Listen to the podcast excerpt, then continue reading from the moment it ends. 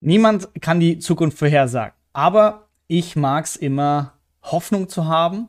Und eine Hoffnung, eine Wette, die bezieht sich heute auf das hier. Bitcoin auf eine Million Dollar 2030. Hedgefondsmanagerin Katie Woods sieht es auf jeden Fall so in ihrer Prognose. Und Michael Saylor geht einen Schritt weiter und sagt, sie liegt da noch zu tief. Bitcoin wird über eine Million Dollar gehen. Was ist dran an diesen vielleicht abstrusen ähm, ja, Hoffnungszielen von dem Bitcoin-Preis? Ähm, was ist meine Strategie? Was habe ich vor? Was ziehe ich mir aus diesem ganzen Thema raus? Und ähm, ja, vielleicht auch, was du als Wette platzieren kannst oder auch nicht. Mit, mich würde deine Meinung interessieren. Das in diesem Video. Viel Spaß!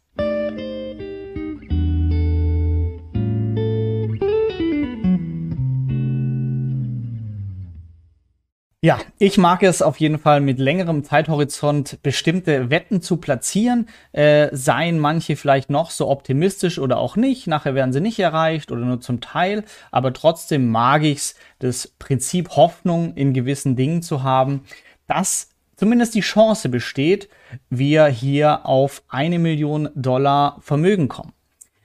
Katie Wood sieht auf jeden Fall den Bitcoin-Preis, muss man sich mal vorstellen, von einem Bitcoin bei einer Million Dollar 2030. Das heißt acht Jahre von heute. Jetzt kann man natürlich sagen, okay, was sind Ihre Vorhersagen wert? Wenn wir die Entwicklung vom ARK Invest äh, Fonds anschauen, sieht der nicht so ganz rosig aus, aber Fairerweise muss man auch sagen, das ist ein langfristiges Spiel und aktuell hier ein Fazit zu ziehen, ist sicher nicht richtig, sondern eher über einen längeren Zeithorizont, wo stehen wir in zehn Jahren. Aber die bullische Preisprognose haben teilen noch andere Leute, wie zum Beispiel PayPal-Co-Founder Peter Thiel. Und natürlich der Schiller äh, himself, Michael Saylor mit MicroStrategy, ähm, der sogar eine Million Dollar als noch zu niedrig ähm, ansieht für ein Bitcoin. Und worauf basiert das ähm, oder die Erwartungshaltung von diesen Leuten? Mehrere Ansätze. Einer, den kennt ihr wahrscheinlich, ähm, die, die es noch nicht kennen, noch mal kurz erklärt.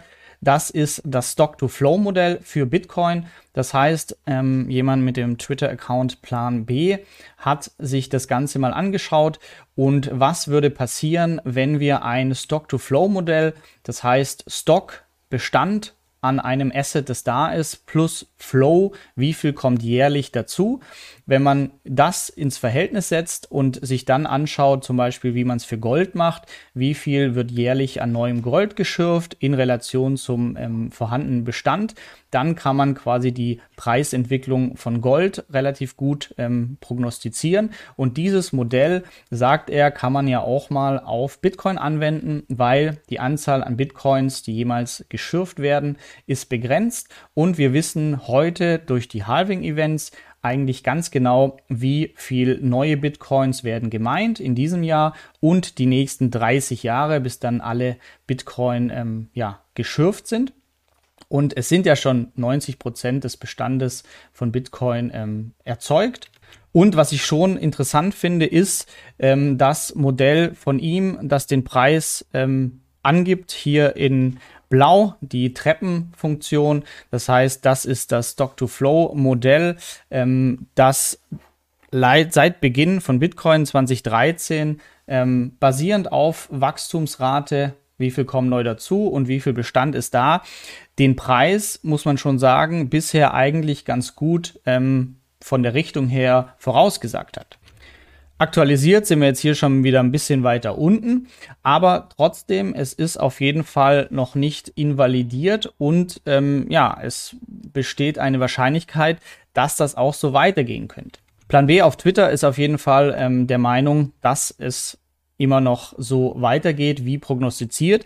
Und das würde bedeuten, dass wir uns in Richtung des nächsten Halvings 20 23, 24 ähm, weiter auf die nächsten Höchststände dann zubewegen und er sieht 2026 in dem Bereich dann schon Bitcoin bei 500.000 und über eine Million ab 2030 laut Stock-to-Flow-Modell. Es gibt aber auch Kritik ähm, berechtigt, wie ich finde, am Stock-to-Flow-Modell, die sagen, naja, es gibt noch deutlich mehr Einflussfaktoren wie Black Swan-Events, Gesamtwirtschaft und Regulierung und so weiter, die in dem Modell natürlich nicht berücksichtigt werden können. Andere Stimmen, die sagen, vergiss das äh, Stock-to-Flow-Modell und vom Ansatz her gehen und sagen, was ist denn, wenn Bitcoin wirklich als Store of Value gesehen wird und immer mehr großes Geld hier reinfließt? Was wäre denn, wenn wir die Marktkapitalisierung von den bestehenden ähm, Wertspeichern, die wir kennen, von Gold, von Immobilien und so weiter, wenn Bitcoin hier mehr und mehr Marktanteil erhalten wird, weil die Leute sagen, naja, ähm, Bitcoin ist wertstabil auf die nächsten 30 Jahre gesehen, viel mehr ähm, als es andere Assetklassen zum Beispiel sind und daher immer mehr Geld abziehen aus bestehenden Assetklassen hin zu Bitcoin.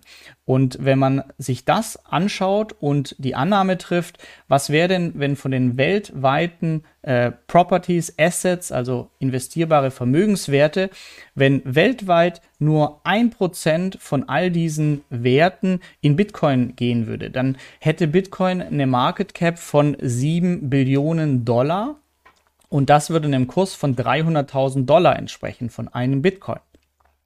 Nimmt man an, 2% oder 3% der weltweiten Vermögenswerte gehen in Bitcoin, dann sind wir auch hier nach der Berechnung bei eine Million Dollar pro Bitcoin.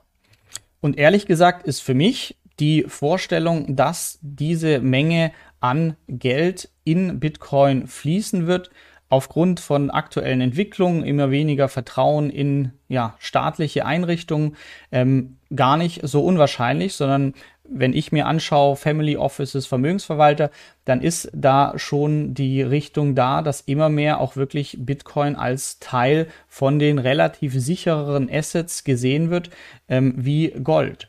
Vergleicht man die aktuelle Marktkapitalisierung von Bitcoin mit Aktienunternehmen wie Apple, Microsoft hier mal sortiert nach Market Cap, dann muss man hier schon weit runtergehen, ähm, um auf Bitcoin zu stoßen, nämlich hier. Das heißt, Bitcoin in der gesamten Marktkapitalisierung im Vergleich zu beispielsweise Aktien wie Tesla, Visa und so weiter ist hier vergleichsweise sehr gering. Hierzu aber auch zu sagen, dass Marktkapitalisierung eigentlich nur was Theoretisches ist, weil ähm, es heißt nicht, also Bitcoin hat aktuell eine Market Cap von 300 Billionen. Das bedeutet aber nicht, dass so viel auch wirklich Geld in Bitcoin ist. Das bedeutet nur, dass die Transaktion stattgefunden hat. Jemand hat jemand anderem für 16.754 Dollar Bitcoin verkauft und damit werden alle Bitcoins, die im Umlauf sind, angenommen, auch zu diesem Preis verkaufbar äh, sein. Wenn das so wäre, dann ist das die Market Cap. Aber das bedeutet nicht, dass so viel Geld auch wirklich drin ist. Und das ist auch nur theoretisch, weil wenn jetzt der Abverkauf starten würde, dann würde der Preis natürlich immer weiter runtergehen und damit würde nie eine Market Cap von realen 300 ähm, Billionen Dollar realisiert werden, sondern das ist ein theoretisches Konstrukt, aber es zeigt ganz gut die Vergleichbarkeit.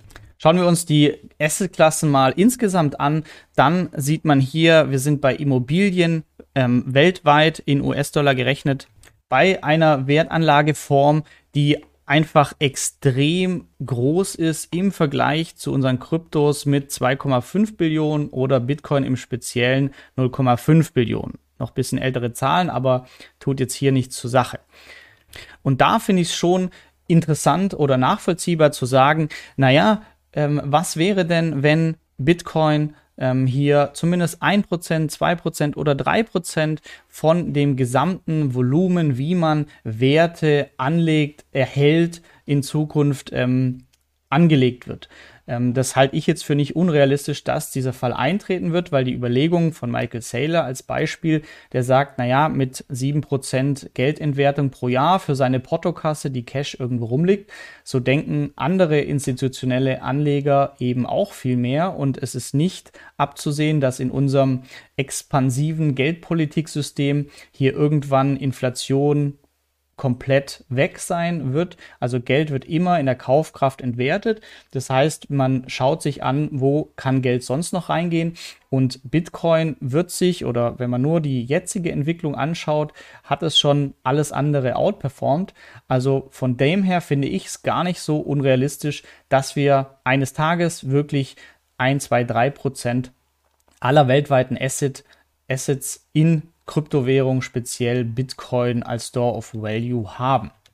Meine Wette deshalb, ich möchte ein Bitcoin ansparen und äh, ja, hodeln, vielleicht auch mehr, aber auf jeden Fall ein Bitcoin als Ziel zu haben, finde ich ein super Ziel. Auch 0,1 Bitcoin, auch nett, aber wirklich Buy and Hold zu machen mit so einem Bitcoin, das zumindest ein, ein ein Prinzip äh, Hoffnung hier auf die 1 Million Dollar ähm, dasteht.